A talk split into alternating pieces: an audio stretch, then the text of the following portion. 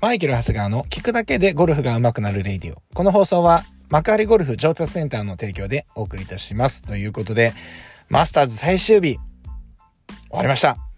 えー、シェフラー選手がね、あの、もう圧巻の優勝で、でしたね、でした、で、でしたが、えー、皆さんね、えっ、ー、と、見てましたかね。でも、まあ、平日、最終日はね、平日になるんでね、やっぱりあのー、大体お仕事で最後は見れないみたいなね、ことになりやすいんですけれども、私もですね、今日はね、朝から、えっ、ー、と、7時半スタートですね、ラウンドレッスンが入ってたのでですね、えー、最後まで、あの、リアルタイムでは見れなかったんですけれども、今ね、ラウンドレッスンが終わって、その後あの、で、ビデオで撮ったのを再生して、えー、見たんですけれども、いやー、もう本当にね、やっぱ毎年感動しますね。はい。ねなんかあの、マキロイと、あの、コリン・モリカのね、あの、やっぱり最後のチップインの共演とかもね、いやー、素晴らしかったですね。あれも相当ですね、あの、現場は湧いてたと思いますよ。はい。僕ね、ほら、トーナメントでね、やっぱり、あの、いたんで、あのね、えー、ギャラリーの、この、うわーってね、湧いてくる時のあの、地鳴りみたいな感じがですね、やっぱりあの、選手のね、やっぱり力をね、出すんですよね。あ本当に、うわーってなるんで、あの、なんとも言えない、あのー、あの感じってのはやっぱり、うん、ゴルフのね、やっぱりその素晴らしさだなっていうふうに思います。はい。で、あのチップインのね、最終、最終ホールのあのバンカーからのね、チップインのあの共演をですね、あの僕の知り合い目の前で見てたらしくて、あの、帰ってきたらね、よく聞か聞きたいなというふうに思います。はい。まあそんなわけでですね、今日はですね、やっぱりこう、コースマネジメントの大切さっていうのを話していきたいと思うんですよね。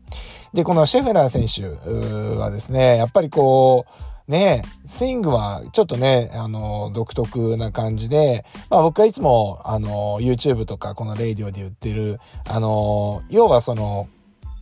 まあ、相殺する動作みたいなものを減らしていきましょうっていうのはね、えー、言ってるんですよね。だから効率のいいスイングをしていきましょう。再現性の高いスイングをしていきましょうって言ってるんですけれども、まあ、シェフラー選手ってはやっぱりちょっとそのフィーリング出して、あの、割とその一定のスイングをずっとしていくっていうのではなくて、えっ、ー、と、まあ、ちょっと真逆にあるような感じなのかなっていうふうには思うんですけれども、まあ、あのーやっぱり今日、今回はですね、すごい距離感が良かったなって思いますね。やっぱりいい選手は、まあ、調子いい割に限らず、やっぱり左右ってのはね、やっぱりね、曲がるんですよ。だけど、やっぱり縦距離ってあんまり崩れないんですよね。うん、それはミート率だったり、スピンコントロールだったりすると思うんですけれども、これは選手の力なんですよね。ですから、まあ今回のシェフラー選手はまあそのあたりよくできてたっていうところがまず一個あるんですけれども、やっぱりね、コースマネジメントがね、やっぱしっかりできてたと思います。はい。ね、やっぱこれがあったからやっぱ今回優勝につながっているっていうのがありますね。で、今回のね、あのー、キャディのね、今回のキャディさんなんかっていうのは、えー、ババアートソンでですね、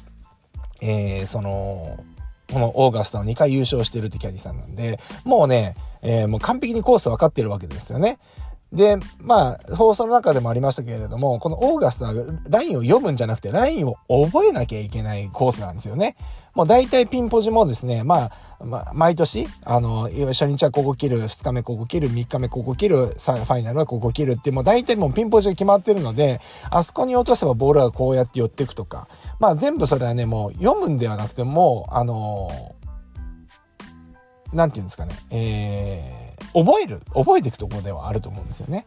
ですので、やっぱり今回やっぱそうやって、えー、経験値の高いキャディを使ったっていうのは、やっぱり今回の勝因の一つだなというふうに思うんですよね。だから僕いつもね、えー、自分が見てる、あのー、選手とかね、あのそうじゃなくてもなんかこう、相談されたりしたりすると、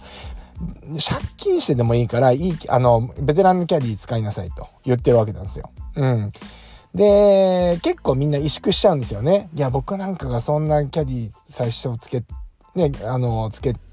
つけるってちょっと、みたいなね、あるんですよね。えー、やっぱり、その、なんていうんですか？いろんなことがあると思います。やっぱプロキャディを使うっていうことはお金もかかるし、逆にプロキャディが要求するスキルを自分が持っていないんじゃないかとかね、そういうことがあ感じてしまったりするんで、やっぱり、いや、まだ、あの、プロキャディいいです、みたいな人もいるんですけど、やっぱつけた方がいいんです。で、プロキャディっていうのは、やっぱもっとプレイを客観的に見てるので、例えばスキルがなかったとしても、そのスキル、今持っているスキルの中です、あの、このコース、コース戦略っていうのを組み立ててくれたりするので、やっぱり力になると思うし、大体ね、あの、国内のあの、ゴルフ、あの、あの、ツアー、プロツアーもですね、まあ、あの、メジャー大会、まあ、日本プロとか、あ日本オープンとかは、あのまあ、毎年違ったりするんですね。あのやっぱりこう、まあ、毎回新しい、えっ、ー、と、コース情報を取り入れてやっていかなきゃいけないんですけれども、大体が、えー、その、なんていうんですか、毎年同じコースを回ってるわけですよ。なので、熟練のキャディーさんをあの雇った方が、やっぱり選手としてはかなりあのアドバンテージを取れるわけなんですよね。なので僕はいつもこの、ね、キャディーさんを使いなさいと。ね。あのまあ、高級会社を乗るのはまだ後でいいと。ね。稼いでも、稼いだお金は全部キャディーに使ってもいいと。キャディーと体のケアに使いなさいって言ってるわけなんですよね。うん。だからもうそのぐらいコースマネジメントっての大事なわけですよ。うん。で、まあね、今回はそういう形で、まあうまく回ったっていう形だと思うんですけど、まあ、ね、これお聞きの皆さんも、やっぱりコースマネジメントっていうのはすごく大事で、やっぱりこのコースをどうやって攻略していくか。ね、例えば自分がスライスが持ち玉だとしたら、スライスでこのコースをどうやって攻略していくかっていうのは、やっぱりしっかりその対策として練っていかなきゃいけないわけなんですよね。で、やっぱりその、行った時にやっぱりナイスショットをずっと打ち続けようとまっすぐのボールを打とうとかっていうところに意識を使うんではなくてどうやったらこのコースを攻略できるかっていうところに意識を持っていってもらいたいと。で、あの、れあのボールをね、自分の思った通りに打つか打たないかっていうのはそれは練習で決まることなんで、コースでやることじゃないわけなんですよね。まあ当然コースでもね、やっぱりアジャストみたいなのも大事ですよね。えっ、ー、と、傾斜があったりとか、ライが悪かったりするので、それはそれであると思うんですけど、それも、あのありますけれども、まずその大枠、コースのコースをこうやって攻めるっていうことが、やっぱり、あの、プランとしてなかったら、やっぱりいいスコアで回れないと思うんですよ。で、回れたとしても多分それは継続できない。あの、要は、うん、いつまで、まあ、同じように回ってもですね、あの、スコアがやっぱり出なくなってきてきてしまうっていうね、まあ、いわゆるまぐれみたいなことになってしまうわけですよね。ですから必ずコース戦略は立てるようにしていただけるといいのかなというふうに思います。なんで、えっ、ー、と、例えばコースに行く前に、えっ、ー、と、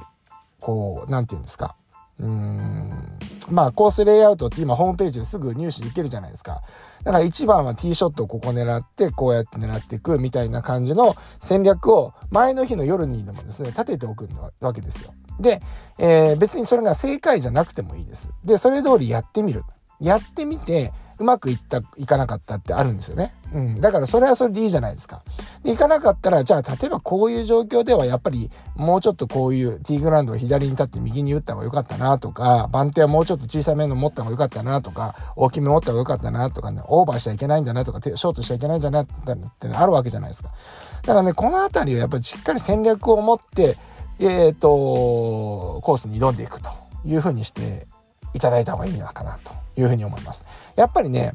あのこういうコース戦略だけじゃなくて仕事もプライベートもそうかもしれませんけれども何かこれをやるって施策がないとやっぱり結局データが蓄積していかないですよね。ね、これをやる、これをやってみよう。これうまくいかなかった。うまくいった。で、次の、あの、ね、なるわけじゃないですか。だから施策がなかったら、なんか今日調子良かったな、悪かったなで終わってしまうんで、これは絶対もったいないし、で、あのー、やっぱりこう、ゴルフの、なんていうんですかね、えー、思考スキルっていうのがやっぱ上がっていかないと思うんですよね。だから皆さんは、そう、これ、お聞きの皆さんはそうやってちょっとコース戦略を立てて、えー、明日1番ホールはこっちに打ってみようとか、ね、こうここ打ったらこうやっていこうみたいなことをやっぱり考えてやっていっていただければと思います。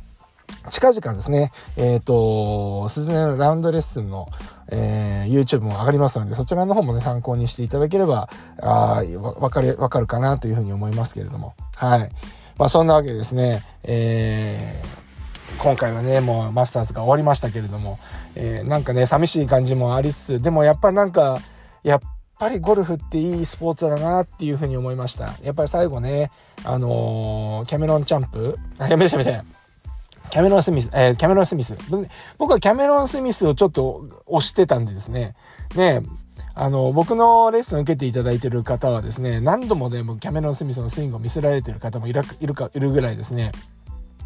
僕はキャメロン・スミスはすごいポテンシャルを感じてるわけなんですよね。なんで、最終日すごい楽しみにしてたんですけれども、やっぱね、最後ね、あの18番上がってくるときに、本当はね、キャメロン・スミスが先の方に、先にグリーンの方に来てたんですけれども、必ず花道を先に譲って後から自分が行くみたいなねああいう心遣いとかもやっぱりゴルフってやっぱり一人ではできないスポーツなんでああいうのやっぱりいいなっていうふうに思ったりしました。はい。ですのでですね、まあまあ皆さんもですね、あの、この楽しいゴルフをですね、より、あの、楽しくなるように、こう戦略であったりとか、スイングのね、向上、スキルの向上みたいなこともね、えー、楽しみながらやっていっていただければなというふうに思います。それでは、今日も練習に行ってらっしゃい。